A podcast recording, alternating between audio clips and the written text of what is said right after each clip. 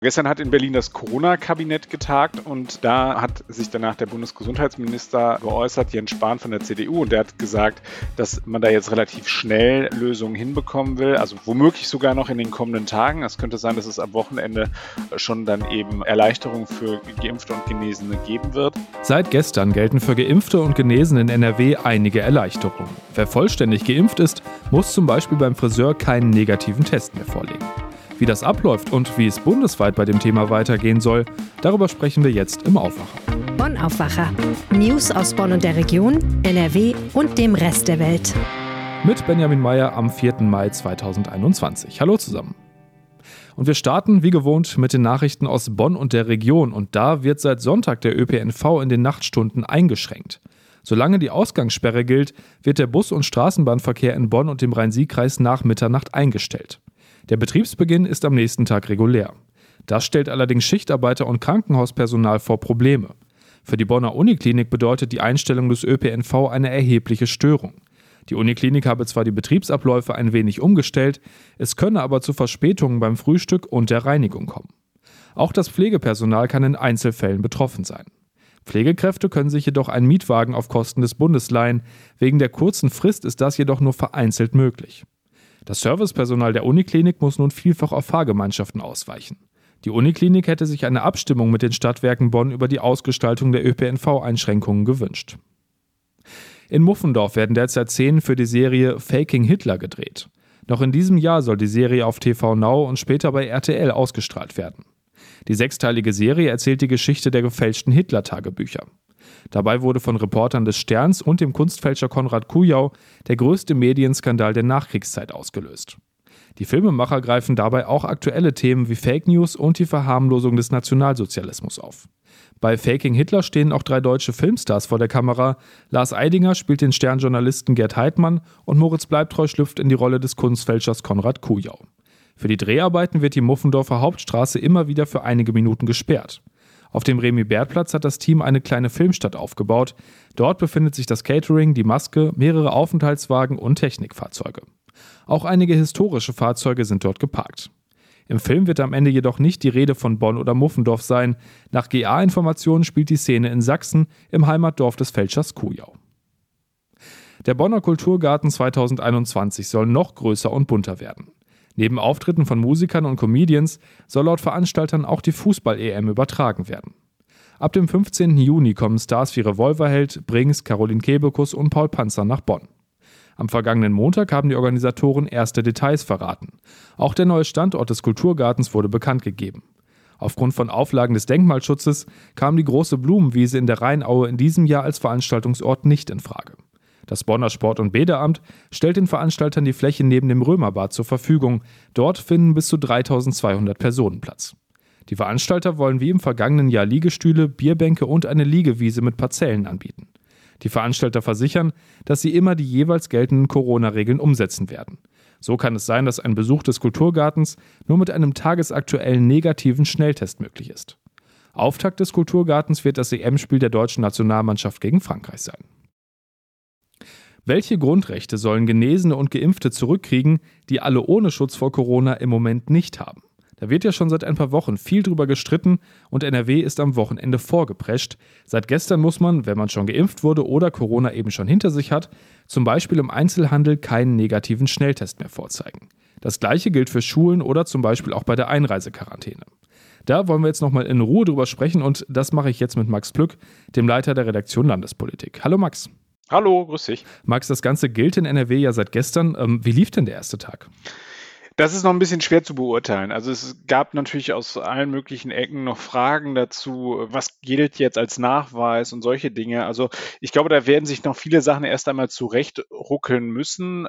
Aber ähm, wir befinden uns ja auch immer noch so in so einem politischen Schwebezustand. Also das Land NRW ist ja jetzt erstmal vorgeprescht und hat schon mal was gemacht. Wir hatten aber gestern ja zugleich auch nochmal diese große Diskussion auf Bundesebene. Also da wird sich, äh, glaube ich, das eine oder andere in den kommenden Tagen dann noch klären können, was jetzt derzeit noch so ein bisschen unsicher ist. Du hast es ja gerade schon angesprochen. Ähm, wie läuft das denn jetzt ab? Wenn ich schon geimpft bin, äh, muss ich dann einfach meinen Impfpass zeigen und dann bin ich von zumindest einigen Regeln entbunden? Genau. Du hast ja, kriegst ja in den Impfausweis reingeklebt quasi so einen kleinen, so einen kleinen Aufkleber, da steht dann drauf, mit welchem äh, Impfstoff du geimpft worden bist und den kannst du vorhalten. Also es äh, gilt nur Impfstoff, der eben in der EU auch zugelassen ist. Äh, und dann kannst du damit dann halt eben beweisen, dass du halt eben diese Impfung äh, bekommen hast.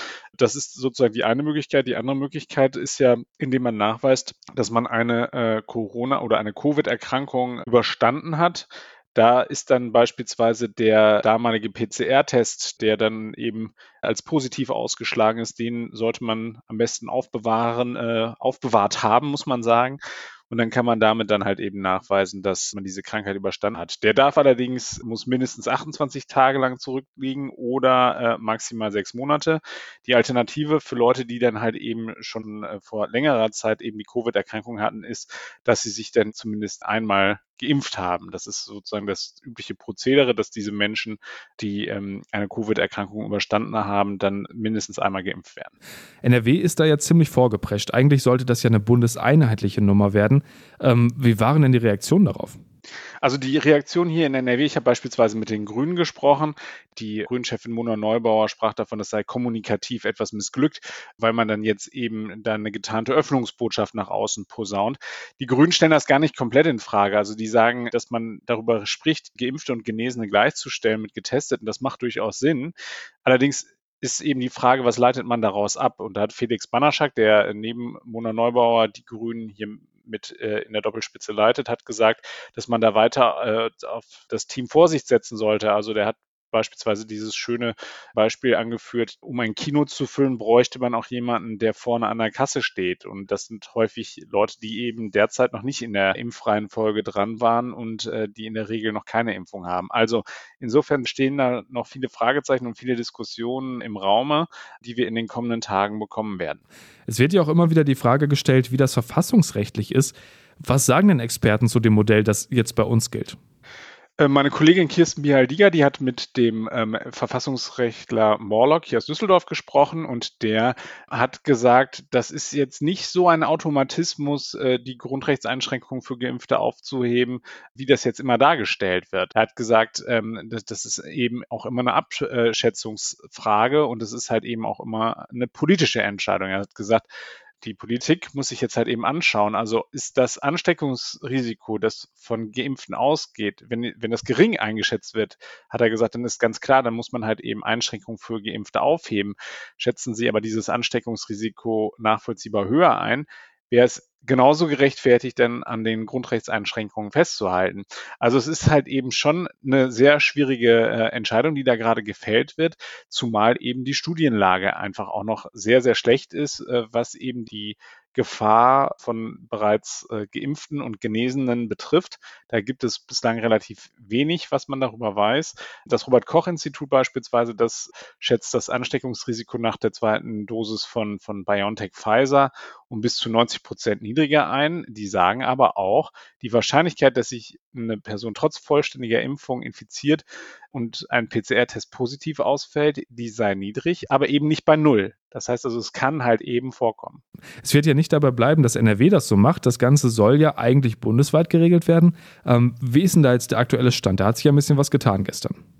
Genau, gestern hat in Berlin das Corona-Kabinett getagt und ähm, da ähm, hat sich danach der Bundesgesundheitsminister äh, geäußert, Jens Spahn von der CDU, und der hat gesagt, dass äh, man da jetzt relativ schnell äh, Lösungen hinbekommen will, also womöglich sogar noch in den kommenden Tagen. Es könnte sein, dass es am Wochenende schon dann eben äh, Erleichterungen für Geimpfte und Genesene geben wird. Also darauf wird es jetzt hinauslaufen. Allerdings muss man auch eben etwas einschränkend hinzusagen, der Diskussionsprozess, den ich gerade ja schon so ein bisschen beschrieben habe, der wird jetzt erstmal in Gang kommen. Es gibt auch den einen oder anderen, der eben Bedenken hat. Werden das dann im Endeffekt die Regeln von NRW sein, die dann für ganz Deutschland übernommen werden oder gibt es da Unterschiede? Das, was ja NRW jetzt geregelt hat, das äh, betrifft ja vor allem eben die Sachen, die sie eben über die Corona-Schutzverordnung regeln können. Also beispielsweise alles das, wo die Corona-Schutzverordnung jetzt einen Test vorschreibt, da kann eben der Test empfallen. Im Bund wird gerade stark darüber diskutiert, dass man eben auch Grundrechtseinschränkungen wie beispielsweise die Kontaktbeschränkungen zurücknimmt oder dass man eben auch diese Ausgangssperren, die wir ja über die Bundesnotbremse bekommen, bekommen haben, äh, dann dadurch zurückfährt. Also da gibt es schon Unterschiede, aber klar, also ein Großteil der Sachen, äh, die NRW jetzt hier äh, regelt, schon mal vorab, die äh, würden dann eben auch bundesweit dann flächendeckend kommen. Hat das denn jetzt auch Auswirkungen auf die Frage, wann zum Beispiel die Gastronomie wieder öffnen darf? Es gibt ja Forderungen, dass Genesene, Getestete oder eben Geimpfte zumindest wieder in die Außengastronomie dürfen. Ich glaube, dass das jetzt noch nicht so schnell kommen wird, aber es ist tatsächlich so, dass die äh, Gastronomie natürlich jetzt so ein bisschen Morgenluft wittert in dieser Situation. Also, dass sie jetzt auch anfangen, äh, da zu rütteln und zu sagen, kommt Leute, dann müsst ihr jetzt uns auch mal wieder eine Perspektive geben. Also, ich habe gesprochen mit einem der Co-Vorsitzenden des Branchenverbandes DEHOGA NRW, Hakon Herbst, und der hat ganz klar gesagt, sie bräuchten jetzt endlich mal eine verlässliche Öffnungsperspektive für das gesamte Gastgewerbe. Wir müssen uns ja vor Augen führen, dass die halt eben schon einen sehr, sehr langen Zeitraum sich jetzt im Lockdown befinden und da überhaupt keinerlei Öffnung äh, zugelassen war. Und das heißt eben auch, dass sie jetzt fordern, dass ihnen schnell gesagt wird, wie es halt eben weitergeht. Sie müssen dann auch Vorbereitungen treffen, hat er mir gesagt. Und er hat auch gesagt, dass er möchte, dass es da eben keine Unterschiede gemacht werden. Also, also dass mit der Öffnung dann eben Geimpfte, Genesen und Getestete gleich behandelt werden müssen und damit dann halt eben gleichermaßen Zutritt eben bekommen sollen zu Restaurants, zu Kneipen, zu Hotels und Clubs.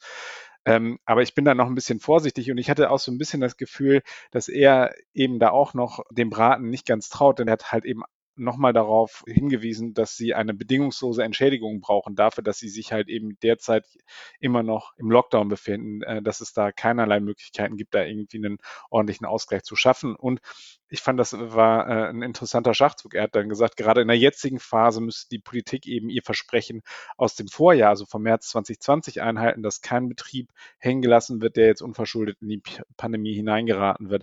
Also da wird schon das ganz große Besteck rausgeholt. Da wird wohl noch viel diskutiert werden. Vielen Dank, Max. Sehr gerne. Anderes Thema, das aber auch mal wieder zeigt, dass eigentlich nichts von Corona unberührt geblieben ist in den letzten 13, 14 Monaten. Die Suche nach einem Psychotherapieplatz, die kann ja schon unter normalen Umständen ganz schön lange dauern. Nicht selten dauert das tatsächlich mal monatelang. Die Corona-Krise hat das Problem jetzt offenbar nochmal verschärft. Mit meiner Kollegin Caroline Streckmann spreche ich jetzt unter anderem über genau solche Erfahrungen und mögliche Anlaufstellen. Hi Caroline. Hallo. Caroline, du hast für deine Recherche ja mit Menschen gesprochen, die einen Therapieplatz suchen. Ähm, was haben dir die Betroffenen da erzählt? Also ich habe im Rahmen meiner Recherche mit zwei Betroffenen gesprochen und hat, man hat bei beiden gemerkt, dass es einfach sehr sehr mühsam ist, dass es ja einfach sehr schlaucht, so einen Therapieplatz zu suchen, dass man zu mehreren Therapeuten gehen muss, äh, dass man nicht diese Gewissheit hat, ich weiß, mir geht's schlecht, ich weiß, ich brauche Hilfe und ich kann jetzt dahin gehen und auch Hilfe bekommen, sondern es ist einfach ein Prozess, der sich sehr lange ziehen kann, was natürlich dann besonders schwierig wird, wenn man eben diese Krankheiten im Hintergrund hat, wenn man dann vielleicht dadurch durch diese Krankheit auch Zweifel bekommt, ob es überhaupt sinnvoll ist, sich einen Therapieplatz zu suchen, ob es überhaupt besser werden kann, ob man, ob man es überhaupt verdient hat, diesen Platz zu bekommen, ob, oder ob jemand anderes den vielleicht dringender bräuchte. Das sind alles so Probleme, mit denen sich die Betroffenen dann zusätzlich noch rumschlagen müssen. Bei der Suche nach einem Therapieplatz muss man ja auf viele Dinge achten, zum Beispiel auch darauf, ob die Chemie zwischen Patient und Therapeut stimmt. Es geht ja auch darum, offene Gespräche zu führen. Und dann gibt es oft auch lange Wartezeiten. Und jetzt befinden wir uns zusätzlich in einer Pandemie. Was hat das denn jetzt konkret für Auswirkungen? Ja, dazu habe ich mit Sabrina Sandfuchs gesprochen. Sie arbeitet im Bereich der Kinder- und Jugendtherapie, sowohl in einer Praxis als auch in einer Klinik. Und in der Praxis ist es so, dass sie momentan keine neuen Patienten mehr aufnehmen können, weil die Warteliste einfach zu lang ist. Die ersten Erstgespräche können frühestens ab August wieder stattfinden. Und das ist natürlich für die Patienten sehr schwierig, weil das so eine super lange Wartezeit ist, aber auch für die Therapeuten selbst ist es frustrierend. In der Klinik ist es auch so, dass die Wartezeiten durch Corona länger geworden sind. Da liegen die auch bei bis zu sechs Monaten. Sabrina Sandfuchs hatte mir auch gesagt, dass die Pandemie mit den Einschränkungen und den Sorgen, die sie halt mit sich bringt, eben auch die Symptomatik der Patienten oft äh, beeinflusst und eben auch verschlechtert. Ist das denn eine allgemeine Tendenz, dieser Corona-Effekt? Ich habe dazu auch die Psychotherapeutenkammer NRW angefragt. Die haben auch bestätigt, dass es eine gestiegene Nachfrage gibt. Die haben aber auch gesagt, dass der Anstieg generell in den letzten Jahren bemerkbar war und dass auch der Einfluss von Corona auf die Nachfrage nach Psychotherapieplätzen auch noch in der Zukunft spürbar sein wird, weil die psychischen Probleme sich oft zeitversetzt äußern. Ich habe auch bei den kassenärztlichen Vereinigungen nachgefragt. Die KV Westfalen-Lippe konnte nach eigenen Angaben keinen Zusammenhang zwischen einer gestiegenen Nachfrage und Corona feststellen.